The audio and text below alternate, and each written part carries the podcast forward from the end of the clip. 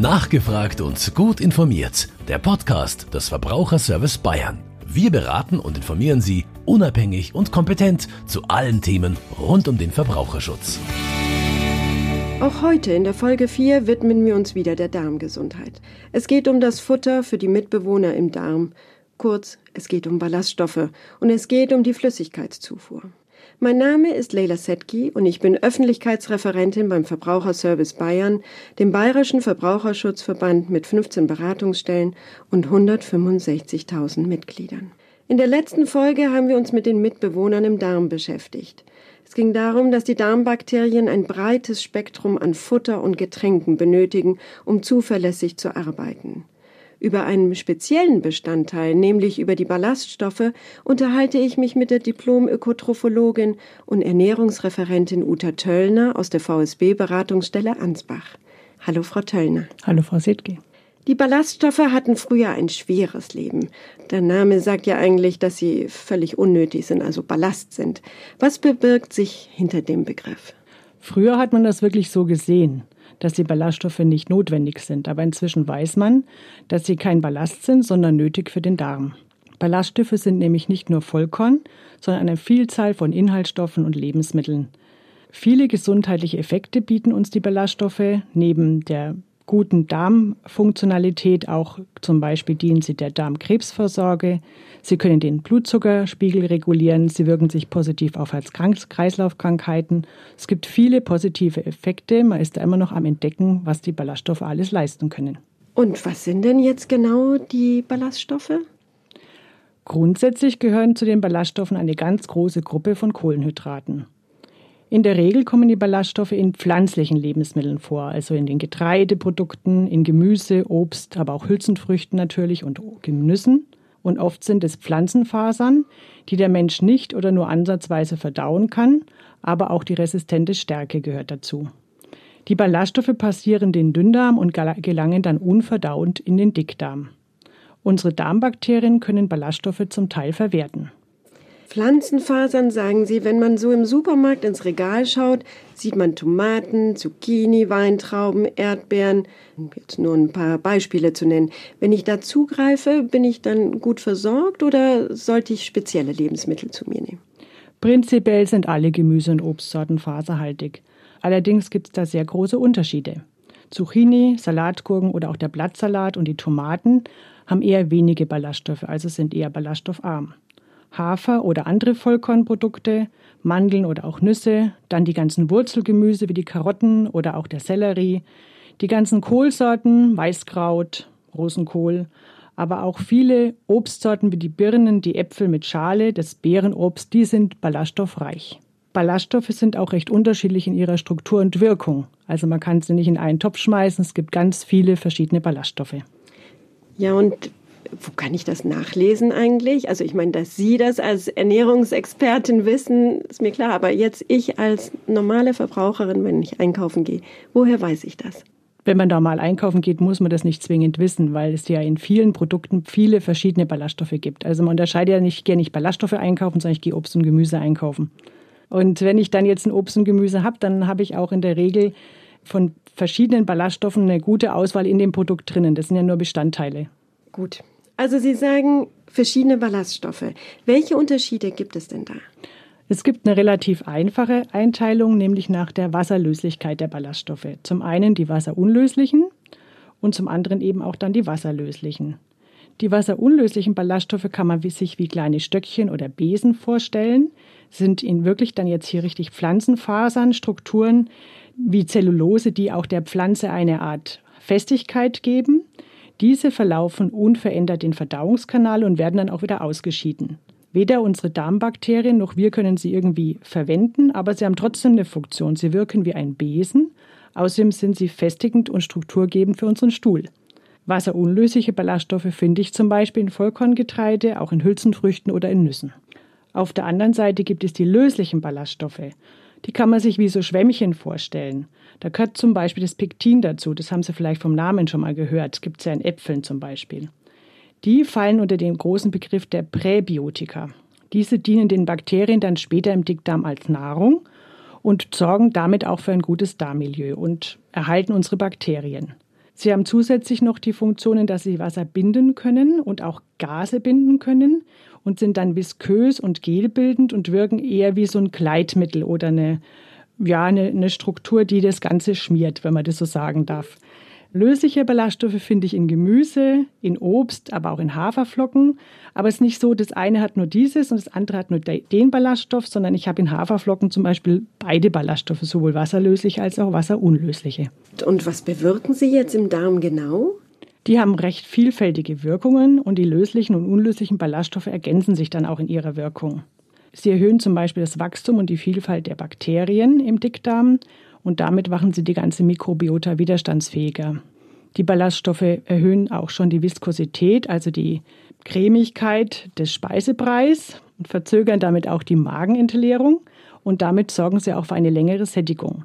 Dann ist die Folge, dass auch der Blutzuckeranstieg im Darm wesentlich langsamer passiert durch die Ballaststoffe, weil eben langsamer verdaut werden kann. Des Weiteren können Ballaststoffe zum Beispiel auch Giftstoffe binden oder auch den Cholesterinspiegel senken, indem sie die Gallensäuren binden und mit nach außen befördern. Insgesamt vergrößert sich also auch unser Stuhlvolumen. Es gibt damit auch einen Reiz auf die Darmwand und die Bewegung und der Transport werden damit eben erleichtert und weitergeführt und das Ganze auch natürlich dann für die Entleerung ist das natürlich ein gute, guter Effekt. Ja, das sind wirklich tolle Effekte. Es lohnt sich also Ballaststoffe zu sich zu nehmen. Gibt es denn Empfehlungen, welche Mengen man täglich zu sich nehmen sollte? Die Deutsche Gesellschaft für Ernährung empfiehlt, dass wir täglich ca. 30 Gramm Ballaststoffe zu uns nehmen sollen. Das erreichen aber viele Menschen nicht. In Deutschland sind wir eher so bei vielleicht 20 Gramm am Tag. Man kann das Ganze natürlich auch erhöhen, indem man wirklich bewusst mehr ballaststoffreiche Produkte isst. Aber insgesamt essen wir auch oft zu wenig von den pflanzlichen Produkten. Das kommt auch dazu. Also ich muss jetzt nicht auf ein spezielles Produkt gucken, sondern insgesamt schauen, dass ich wirklich mehr von allen pflanzlichen Produkten in meinem Speiseplan einbaue. Also es darf gerne mehr sein. Wie kann ich denn genügend in meinen Speiseplan einbauen? Die Regel fünf am Tag, kennen Sie die?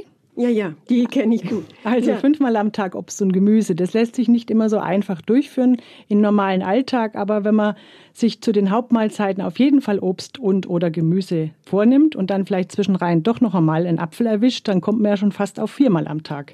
Also diese vielen Obst- und Gemüsesorten möglichst auch natürlich nach Saison wirklich auch ausnutzen. Dann gibt es natürlich die ganze große Gruppe der Getreideprodukte. Das Vollkorn vorneweg, ob jetzt Vollkornbrot oder Vollkornnudeln, sind natürlich ganz fantastisch. Manche sagen, ja, ich mag aber keine Vollkornspaghetti. Dann empfehle ich bei manchen Gerichten, wo jetzt vielleicht nicht unbedingt so ein traditionell mit Tomatensoße, sondern vielleicht einfach mal mit Champignon oder mit Brokkolisauce, dass man die Nudeln mischt, also Vollkornnudeln gemischt zum Beispiel mit den herkömmlichen Nicht-Vollkornnudeln. Das schaut auch ganz witzig aus, ist dann ein bisschen bunter. Dann haben wir natürlich in Graupen, in Haferflocken, auch in Bulgur und Couscous entsprechend Ballaststoffe. Und wenn wir jetzt das mal mit Beispielen nehmen, wenn ich zum Beispiel schon einen Teller pürierte Gemüsesuppe und eine Scheibe Vollkornbrot am Tag esse, das könnte ich ja zum Beispiel abends gut nochmal als Abendessen mir vornehmen, dann habe ich schon 15 Gramm Ballaststoffe. Auch Hülsenfrüchte bringen natürlich viele Ballaststoffe und wir essen im Schnitt eigentlich zu wenig. Eins, zweimal die Woche Hülsenfrüchte wie Bohnen, Erbsen oder Linsen dürfen das schon gerne sein. Auch Kichererbsen sind gut. Es gibt übrigens mittlerweile Nudeln aus Hülsenfrüchten, schon mal ausprobiert? Ja. Auch. Wie schmecken die Ihnen? Hm, geht so. Also es muss ja nicht das sein. Übrigens ist da auch ganz okay, wenn man da einfach eine Dose Bohnen aufmacht. Also die sind genauso ballaststoffhaltig und man hat es dann recht einfach. Es gibt auch die kleinen Portionen, zum Beispiel Kidneybohnen oder Kichererbsen, so mini, die man einfach noch über den Salat drüber tun kann, wenn man möchte. Und die ganze große Gruppe der Samen und Nüsse, Leinsamen, Walnüsse oder Haselnüsse liefern natürlich dann obendrein auch nochmal verschiedene Ballaststoffe. Ganz wichtig ist, wenn ich bisher wenige Ballaststoffe zu mir genommen habe, dann muss ich das langsam steigern. Also jetzt nicht, wow, super, Ballaststoffe, ab morgen ähm, schaue ich, dass ich da ganz viel davon esse, sondern sukzessive diese faserreiche und ballaststoffreiche Kost zu sich nehmen, weil das nämlich dann sonst zu stark zu Blähungen führen kann. Und man braucht auch ein bisschen Geduld. Die Darmbakterien stellen sich dann langsam um und es ist auch ganz geschickt, das über die Mahlzeiten zu verteilen. Also frühs zum Beispiel die Haferflocken, mittags ein Gemüse und abends neben dem Salat oder der Gemüsesuppe dann auch noch ein Stückchen Brot. Salate haben Sie jetzt gar nicht genannt. Wie steht es denn mit den Salaten? Die gibt es jetzt in jeder Kantine oder auch als Fitnessgerichte auf den Speisekarten. Tue ich jetzt damit meinem Darm etwas Gutes oder eher nicht? Das kommt darauf an, aus welchen Zutaten der Salat besteht. Wenn es nur eine große Portion grüner Blattsalat ist, dann enthält er relativ wenige Ballaststoffe. Große Mengen an Salaten können bei empfindlichen Personen sogar eher ein bisschen schwerer verdaulich sein. Eine gute und auch ballaststoffreichere Alternative zu dem grünen Salat ist eine Kombination von Blattsalaten mit zum Beispiel Bohnen, Karotten oder auch Kartoffelsalat oder Krautsalat. In einem ganz normalen Beilagenteller findet man das ja ganz oft auch. Also in der Kombination ist es dann auch wesentlich ballaststoffreicher. Anfangs haben Sie noch die resistente Stärke genannt als besonderen Ballaststoff. Was bewirkt sie denn?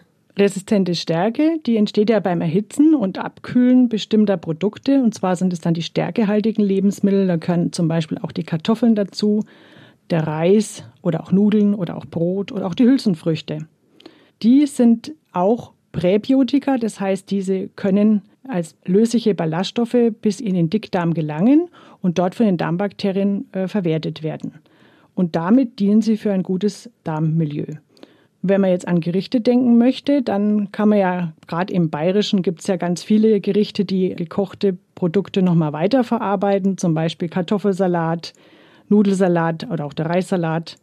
Dann gibt es natürlich Bratkartoffeln oder Bratnudeln. Also man kann viel aus diesen Produkten machen, die im Prinzip einmal gekocht und wieder erkaltet worden sind. Auch die Hülsenfrüchte aus der Dose, die ich schon angesprochen habe, oder natürlich selbstgekochte und dann wieder erkaltete Hülsenfrüchte, bereichern unseren Speiseplan mit resistenter Stärke. Vorhin sagten Sie ja, dass man in Deutschland im Schnitt zu wenig Ballaststoffe pro Tag aufnimmt. Also statt der empfohlenen 30 Gramm nur 20 Gramm.